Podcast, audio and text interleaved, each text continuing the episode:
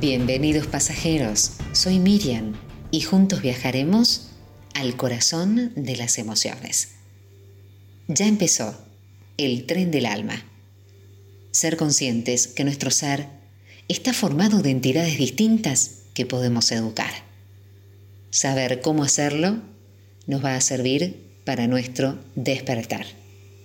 Y hoy te invito a jugar en este complejo mundo mental, qué interesante es pensar en cómo estamos gestionando nuestro tiempo durante este receso mundial desatado por un virus. Nuestra versión exigente y productiva se aparece como un holograma en cada ambiente de la casa.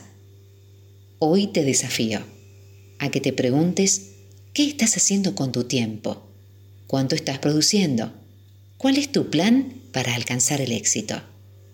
¿Y ahora qué?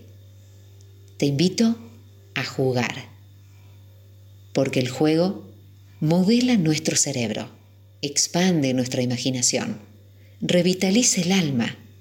El juego, en todas las etapas de la vida, refuerza la empatía. Jugar es una herramienta de terapia exitosa para tratar casos de depresión y de ansiedad y también para prolongar y hacer más feliz la vida de las personas de la tercera edad.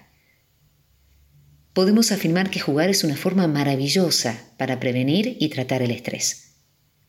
Los avances en la aceptación e implementación de lo lúdico en nuestra cotidianidad son inmensos.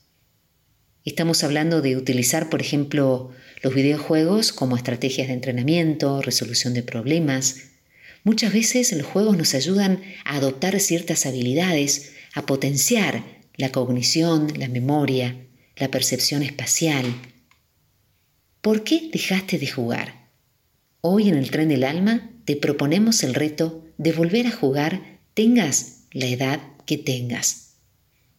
Jugar te va a permitir acercarte a realidades que no podrías experimentar de otras formas. Jugar es una forma de acercarnos al mundo, de experimentarlo. Ya no necesitamos lanzar una pelota una y otra vez para saber lo que sucede.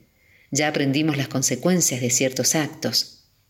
Pero no podemos vivir olvidándonos esta gran experiencia. Todos los juegos de mesa, de rol, de video son una forma de enfrentarnos al mundo desde otras perspectivas. Quiero jugar, reír y cantar. Quiero ser niño y disfrutar. Tenemos derecho a la libertad. Le debemos respeto y amabilidad.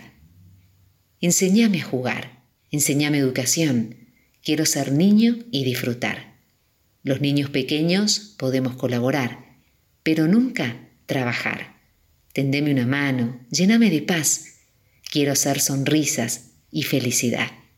Quiero ser niño y disfrutar.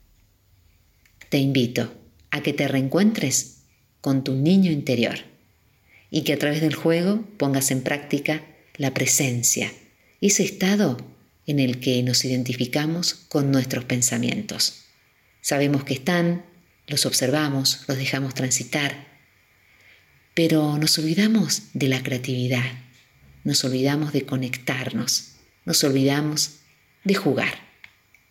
Hoy te invito a jugar. Juguemos.